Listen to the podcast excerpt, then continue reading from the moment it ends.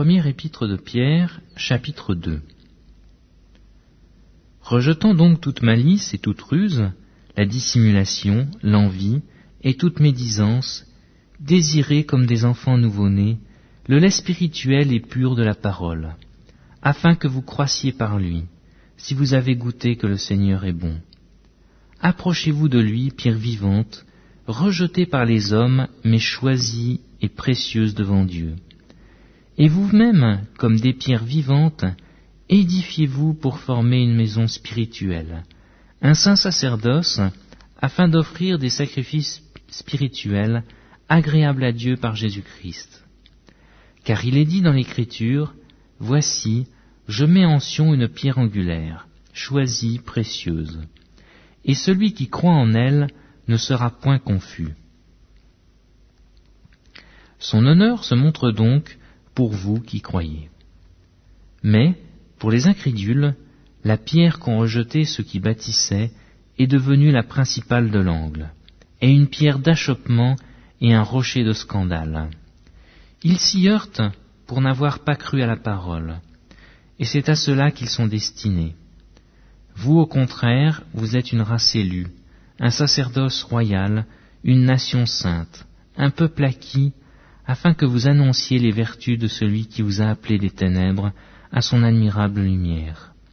Vous qui autrefois n'étiez pas un peuple, et qui maintenant êtes le peuple de Dieu, vous qui n'aviez pas obtenu miséricorde, et qui maintenant avez obtenu miséricorde. Bien-aimés, je vous exhorte, comme étrangers et voyageurs sur la terre, à vous abstenir des convoitises charnelles qui font la guerre à l'âme. Ayez au milieu des païens une bonne conduite, afin que là même où ils vous calomnient, comme si vous étiez des malfaiteurs, ils remarquent vos bonnes œuvres, et glorifient Dieu au jour où il les visitera.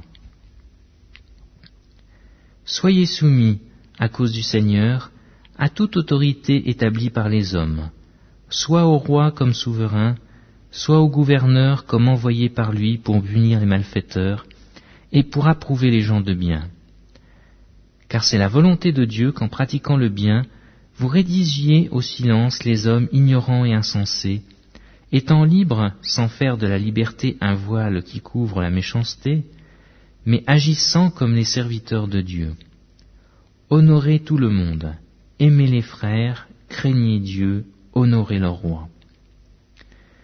Serviteurs, soyez soumis en toute crainte à vos maîtres, non seulement à ceux qui sont bons et doux, mais aussi à ceux qui sont d'un caractère difficile. Car c'est une grâce que de supporter des afflictions par motif de conscience envers Dieu, quand on souffre injustement.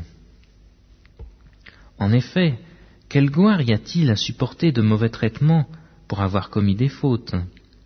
Mais si vous supportez la souffrance lorsque vous faites ce qui est bien, c'est une grâce devant Dieu.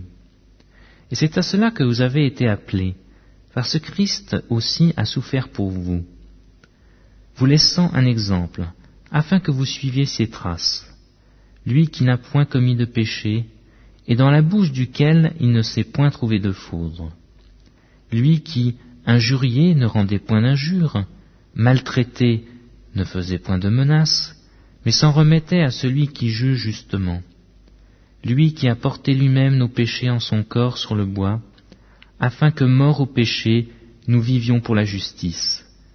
Lui, par les meurtrissures du cœur, vous avez été guéris, car vous étiez comme des brebis errantes.